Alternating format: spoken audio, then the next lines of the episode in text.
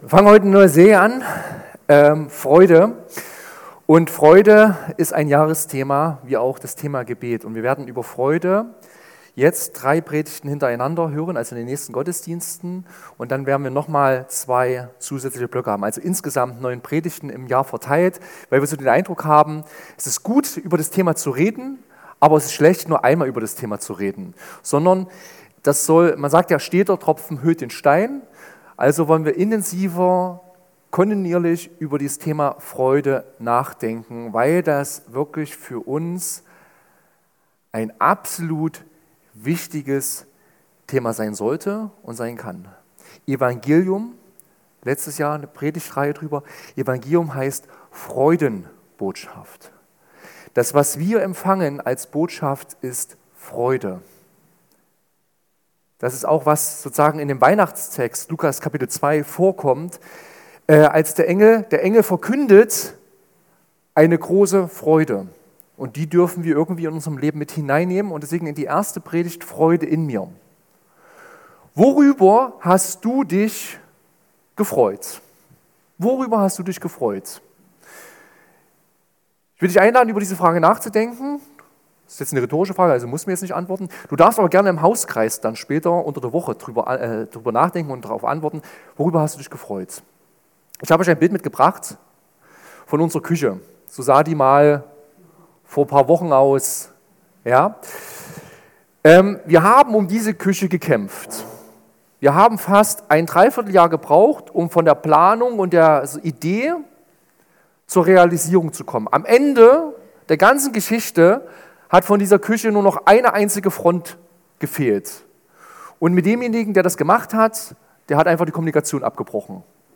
Und es war sehr herausfordernd, noch an diese letzte Front ranzukommen. Ihr merkt, Türen stehen offen, aber wir mussten ja irgendwie auch leben. Also lebst du in einer nicht fertigen Küche und gehst jeden Tag in diese Küche und siehst, die Küche ist nicht fertig. Und dann sind ein paar Fronten dran und ein paar Fronten sind nicht dran. Du kannst die Küche nicht richtig einräumen, weil du musst sie eh wieder ausräumen. Aber als ich die letzte Front eingesetzt habe, da, Halleluja, endlich ist dieses Leidensthema vorbei. Ich habe diese Woche unten im Sockel noch einen Lüftungsschlitz angebracht, der vergriffen gewesen ist. Also ich wollte den bei einem großen äh, Systemmöbellieferant kaufen. Die sagten, äh, gibt es nicht mehr so richtig oder gibt es nur noch online. Da wollte ich ihn online bestellen, gab es online auch nicht. Egal. Auf alle Fälle habe ich ihn jetzt bekommen und durfte sozusagen diesen, äh, diesen Sockel noch ähm, fertigstellen. Und ich gehe in die Küche, ich habe euch jetzt kein aktuelles Bild mitgebracht, äh, wenn die Küche natürlich ordentlich und sauber ist und so, und du gehst in die Küche rein und siehst, es ist fertig. Und stellt sich so eine Grundfreude ein. Und deswegen einfach so für dich, worüber hast du dich gefreut? Das letzte Mal. Oder auch, was ist sozusagen, was hat eine Nachwirkung? Was du immer wieder siehst und sagst, ja, irgendwie drückt das für mich Freude aus oder kommt bei mir Freude hoch. In der Philosophie gibt es vier Grundfragen, die man sich sozusagen in der Philosophie stellt. Die erste Frage ist, was kann ich wissen?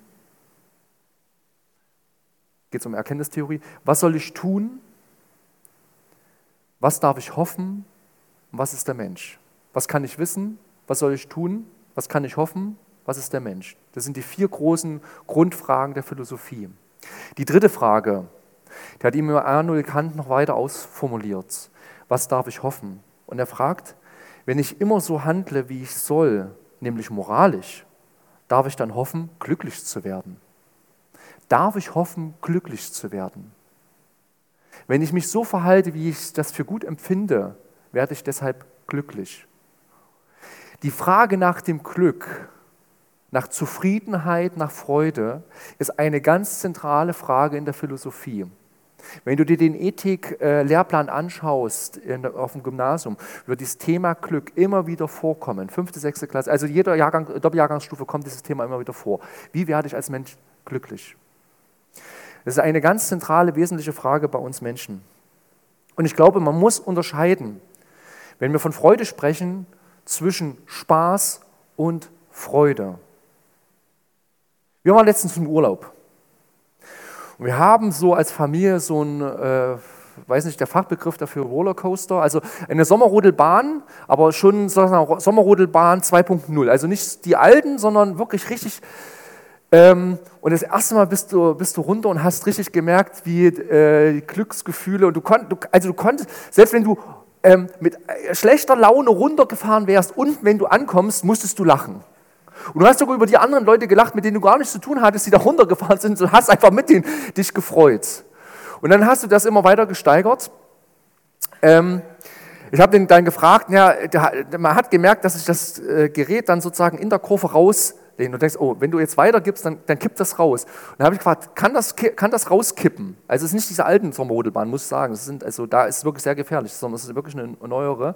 Nein, nein, dann wird es sozusagen das System greifen und du bleibst drin. Hatte mir dann unten gezeigt, wie das dann ging. Dann bin ich das zweite Mal runter und dachte, na gut, jetzt muss ich das ausreizen. Und habe natürlich das Gerät bis zum Anschlag gekippt, wie es möglich ist. Und ähm, das ist Spaß. Etwas Kurzfristiges, was Glück erzeugt, Glückshormone, was unterhaltsam ist, das ist Spaß. Das kannst du, das kannst du bei Kindern, ist das super ähm, zu sehen. Du gehst runter, als Erwachsener kannst du das vielleicht noch eher reflektieren als runter. Als Kind gehst du runter und dein Kind fragt dich, was machen wir als nächstes? Vielleicht noch eine Geschichte, wir waren gestern auf dem Rummel. Haben extra den Kindern vorher Tickets gegeben. Jeder hat vier Tickets gehabt und durfte die einlösen. Und das, wir, wir haben schon ein bisschen Erfahrung gemacht. Also sonst gehst du nämlich immer grundsätzlich runter auf den Rummel mit heulenden Kindern. Zumindest ist es bei uns so. Ja, weil dieser Dopaminkick so hoch ist und dann, ich will das jetzt nochmal haben. Also die gehen total mit Vorfreude auf diesen rummelnden Kind mit, mit Tränen nach Hause. Ja, das konnten wir gestern ein bisschen besser, ein bisschen besser abfedern, aber das ist Spaß. Und uns wird ja auch vorgehalten, dass wir eigentlich in einer Spaßgesellschaft leben. Und warum ist heute wichtig? Warum rede ich ganz kurz über das Thema, also dann die Unterschied zwischen Spaß und Freude?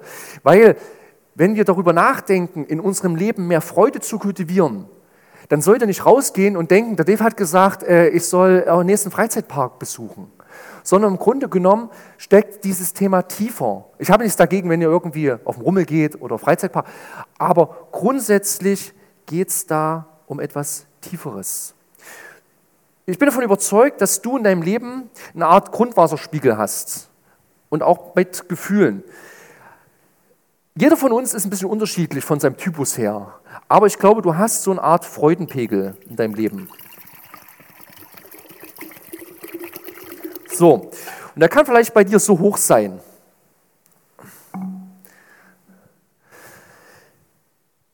Das merkst du beispielsweise daran, Du hast auf Arbeit oder zu Hause, jeder erlebt die gleiche Situation.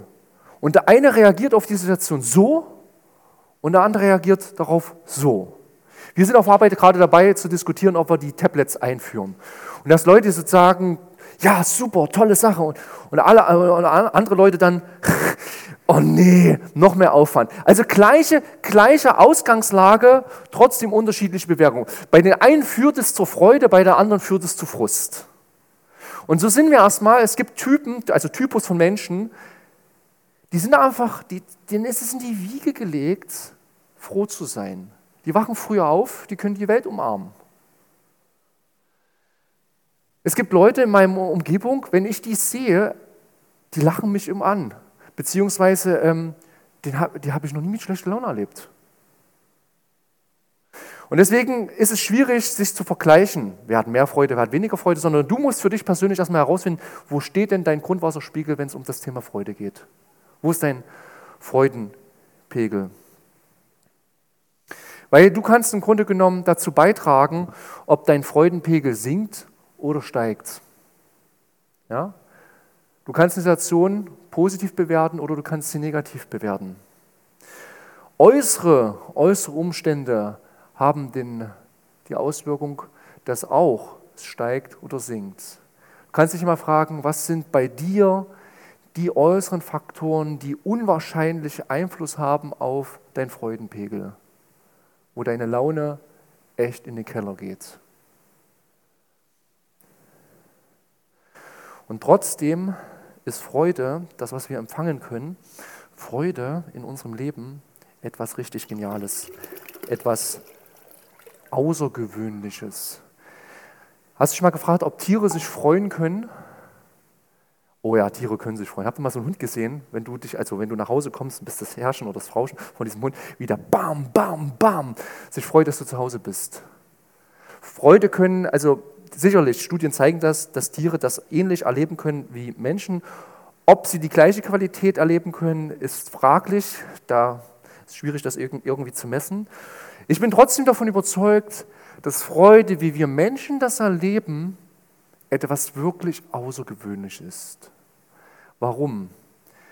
Wenn du, du, oder alle von euch kennen wahrscheinlich Ode an die Freude. Und Ode an die Freude von äh, Schiller fängt an, Freude schöner Götterfunken. Freude schöner Götterfunken. Freude ist etwas Göttliches. Stell dir ein Leben ohne Freude vor. Also du kannst als göttliches Wesen auch ein Universum, ein Dasein schaffen ohne Freude. Aber der Gott von Himmel und Erde, von diesem Dasein, schafft uns, um Freude zu empfinden. Deswegen ist Freude etwas Göttliches, es ist ein göttlicher Funke. Gut? Da freut sich jemand, ja. Und wir können eine Qualität von Freude haben, die Tiere wahrscheinlich nicht so nachempfinden können. Wir können eine Freude, schöner Götterfunker, wir können eine göttliche Freude empfinden. Psalm 16, Vers 11 heißt es, du, Gott, zeigst mir den Weg zum Leben, vor deinem Angesicht herrscht Freude in Fülle, zu deiner rechten Wonne für alle Zeit. Vor deinem Angesicht herrscht Freude in Fülle. Ich weiß nicht, was du mit Gott in Verbindung bringst. Frag doch mal Leute um dich herum, was sie mit Gott in Verbindung bringen. Wahrscheinlich Einhalten von Regeln. Gott reglementiert dich. Was verbindest du mit Beten? Mit Stille, mit Ruhe, mit Bibellesen? Freude?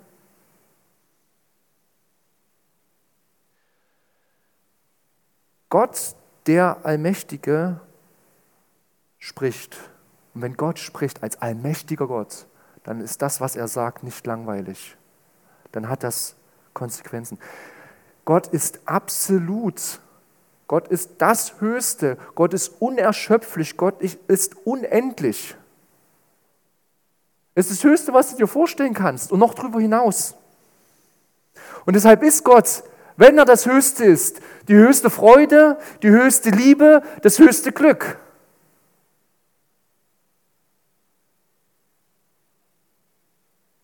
Gott ist ein glühender Backofen voller Liebe, sagt Luther, glaube Luther.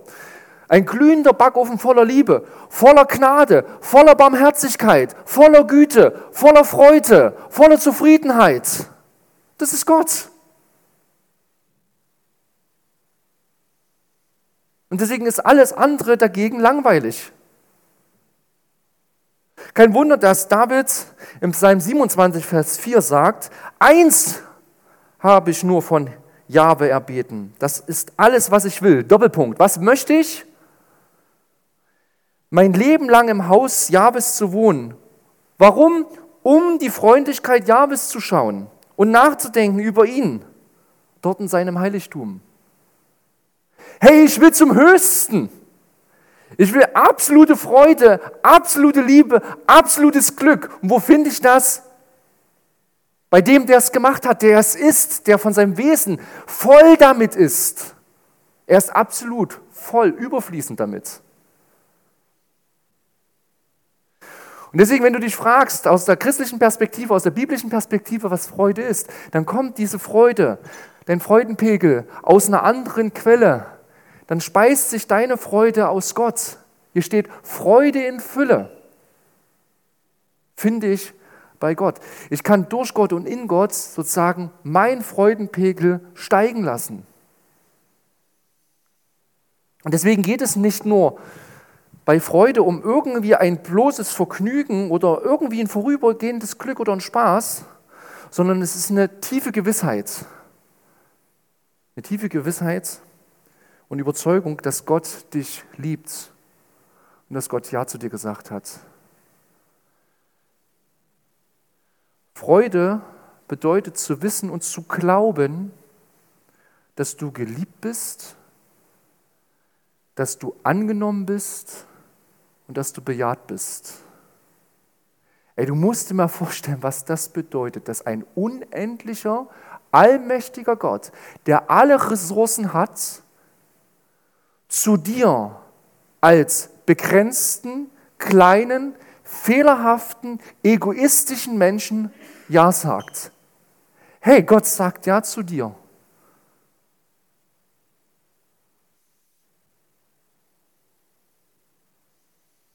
Und das ist eigentlich auch diese Freudenbotschaft, die wir in seinem Sohn oder durch seinen Sohn erfahren können. Im Neuen Testament steht folgendes, 1. Petrus 1, Vers 8, in ihm, äh, ihn liebt ihr ja, obwohl ihr ihn noch nie gesehen habt. An ihn glaubt ihr, obgleich ihr ihn auch jetzt nicht seht. Und jubelt und jubelt in unsagbarer, von Herrlichkeit erfüllter Freude. Ihr jubelt. Ich weiß nicht, ob ihr so einen Torjubel kennt oder wenn irgendwas passiert, so gerade im Sportbereich.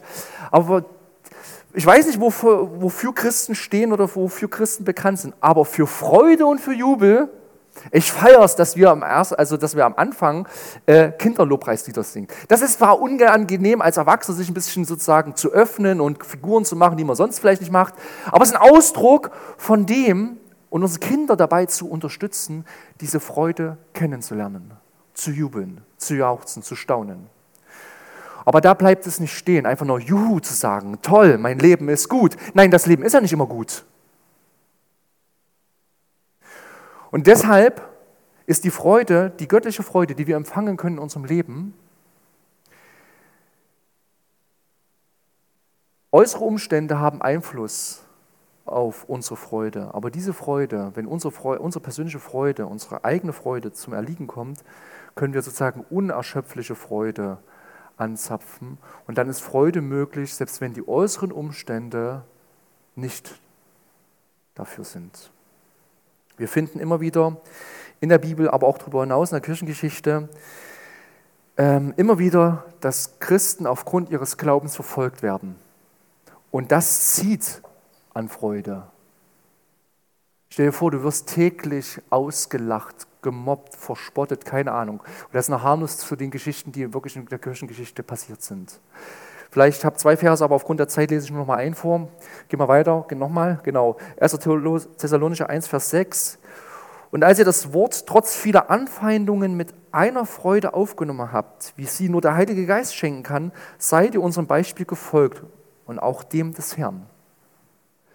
Du findest immer wieder Leid und du wirst Leid erfahren in deinem Leben. Und Leid hat Auswirkungen auf deinen Gemütszustand. Aber hier steht, dass trotzdem Gott sich zur Verfügung stellt mit seiner Freude. Obwohl du leidest, kannst du Freude empfangen.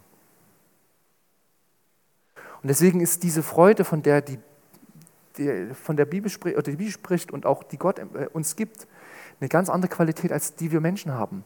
Weil natürlich, menschlich gesehen, ist, wenn wir in Leitsituationen stecken, limitiert uns das ja und zieht an unserer persönlichen Freude. Und deshalb ist die Freude im Neuen Testament eine Frucht des Heiligen Geistes. Das ist der zentrale Text im Grunde genommen, der der ganzen Predigtreihe zugrunde liegt.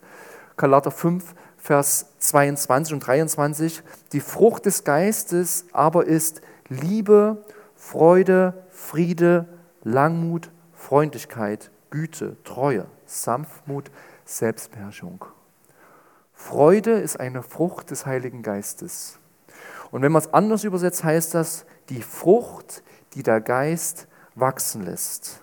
Also eine Frucht, die in uns wächst, nicht aufgrund unseres, unserer eigenen Leistung oder aufgrund von Zufall, oder wegen Glück, sondern allein, weil der Heilige Geist das schenkt. Also du kannst versuchen, kannst es mal probieren, äh, Gras schneller wachsen zu lassen, indem du am Gras ziehst. Deswegen wird das Gras nicht schneller wachsen. Das ist ein automatischer Prozess. Und genauso ist es hier. Im Grunde genommen heißt das nur, verbunden zu sein. Ich glaube, den Text, den Paulus, als er sozusagen diese Verse aufgeschrieben hat, im Kopf hatte, ist das, was Jesus gesagt hat, nämlich als er vom Bild des Weinstocks gesprochen hat. Jesus sagt in Johannes 15, ich bin der wahre Weinstock, mein Vater ist der Weingärtner. Jede Rebe an mir, die keine Frucht bringt, schneidet er weg. Und jede, die Frucht bringt, schneidet er zurück und reinigt sie so, damit sie noch mehr Frucht bringt. So, und dann Vers 4 beispielsweise, bleibt in mir und ich bleibe in euch. Eine Rebe kann nicht aus sich selbst heraus Frucht bringen, sie muss am Weinstock bleiben. Auch ihr könnt keine Frucht bringen, wenn ihr nicht mit mir verbunden bleibt. Das Entscheidende ist, Freude in mir, die sozusagen meine, wenn meine menschliche Freude zum Erliegen kommt, ist diese Glaubensverbundenheit mit Jesus. Die brauche ich in meinem Leben, und das bedeutet, ich muss im Grunde genommen empfangen. Gott ist unendlich und er schenkt mir Freude. Bis zum Überfluss. Bis darüber hinaus. Du kannst keine Freude weitergeben, wenn dein Freudenpegel ganz gering ist. Dann wäre der Appell, hey, sei doch mal freundlich, sei doch mal, guck mich doch mal freundlich an, lache doch mal zu mir, wäre ein destruktiver äh, Appell. Das, was ich dir heute sagen möchte, ist im Grunde genommen, du brauchst eigentlich nur empfangen, weil Gott das alles zur Verfügung hat. Und du kannst dich mal fragen, wo Dinge sozusagen dich limitieren. Also ich habe es äh, Freudenkiller genannt. Wo gibt es Dinge in meinem Leben, die, wenn ich jetzt hier das Glas kaputt machen würde, wo die sozusagen das Wasser, die Freude austreten würde? Und ich glaube, das ist mir wichtig geworden bei der Vorbereitung, zwei Dinge. Überleg mal, was bei dir Freude zieht. Und dann gibt es zwei Möglichkeiten. Entweder zu überlegen, was kann ich davon abstellen, aber viele Dinge lassen sich gar nicht so einfach abstellen. Manche Dinge muss ich auch einfach ertragen. Und dann brauche ich nämlich diese Freude. Ja? Wenn du zum Beispiel negative Gedanken hast oder Ängste oder Schuldgefühle, dann kannst du sagen, Gott, ich gebe das alles, was ich habe, lege ich auf dich. Kümmere dich bitte drum. Ich möchte nicht mehr abends unruhig einschlafen oder gar nicht einschlafen können. Ich möchte gerne, dass du dich dem annimmst. Wir können Dinge abgeben. Aber manche Dinge muss ich einfach annehmen. Ja, mein Körper wird zerfallen. Das muss ich annehmen. Mein Körper wird nicht mal alles das machen können, was ich mit 20 machen konnte. Ja, ich habe jetzt mit der Schulter tut weh, äh, Rücken, ähm, habe mich hier auf, also egal.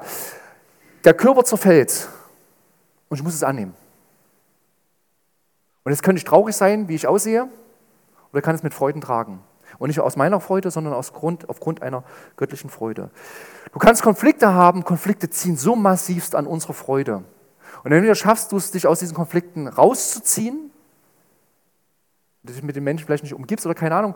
Aber es gibt auch Konflikte, da kannst du nicht einfach fliehen. Manchmal ist es sinnvoll und wichtig zu fliehen. Aber zum Beispiel, wenn du jeden Tag auf Arbeit gehst, äh, und du hast da einen herausfordernden Arbeitskollegen, da kannst du nicht sagen und tschüss. Sondern du bist dann in einer Situation drin und musst mit der Situation umgehen. Und da wirst du mit deinen menschlichen Ressourcen zum Erliegen kommen. Und da ist es wichtig, sozusagen sich anzuzapfen. Stress zieht an uns. Stress kann man vielleicht am ehesten etwas tun, damit man auch äh, Ruhephasen einführt. Also deswegen, ich will sagen, es gibt gewisse Dinge, die ziehen an uns und manche Dinge kann ich wirklich ganz bewusst abstellen. Aber manche Dinge kann ich nicht einfach so abstellen in meinem Leben. Und da glaube ich, das, was jetzt hier im Neuen Testament auch steht und was auch viele Christen über die Jahrzehnte, Jahrhunderte schon erlebt haben, dass wenn sie in einer herausfordernden Situation sind, und da rede ich gerade von wir, was wir wahrscheinlich haben, von Pillepalle, was, also das ist Pillepalle im Gegensatz zu dem, was die dort erlebt haben, wenn sie aufgrund ihres Glaubens verfolgt werden und trotzdem noch Loblieder singen können. Ich kann ja schon kein Loblied mehr singen, wenn mir die Schulter wehtut, so ungefähr. Und deswegen ist es wichtig zu wissen, wo kann ich etwas ändern und wo muss ich akzeptieren, dass es so ist? Aber dann geht es da nicht darum, in den Selbst, äh, Mitleid zu verfallen, sondern aktiv nehme ich Gottes Kraft für mich in meinem Leben in Anspruch zu nehmen und diese Freude in meinem Leben fließen zu lassen. Du musst nicht von dir aus deinen Grundwasserspiegel der Freude heben. Das darf Gott gerne machen. Deswegen darfst du empfangen. Ich habe heute einiges gesagt. Ich möchte das nochmal kurz zusammenfassen.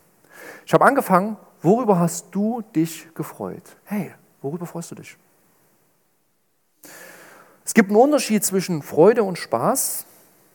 Und Freude ist etwas Außergewöhnliches. Freude schöner Götterfunken.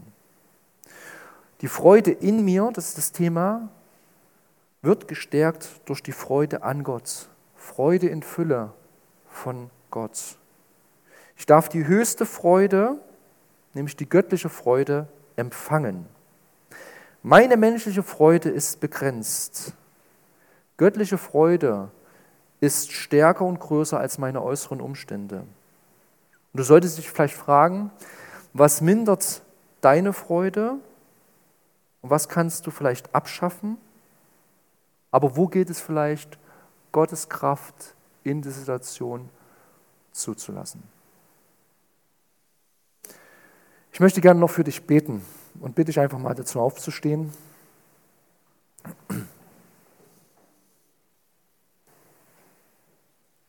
Lieber Vater, ich will dir Danke sagen, dass du absolut bist und ultimativ und dass es ein Wesenszug von dir ist, dich zu freuen.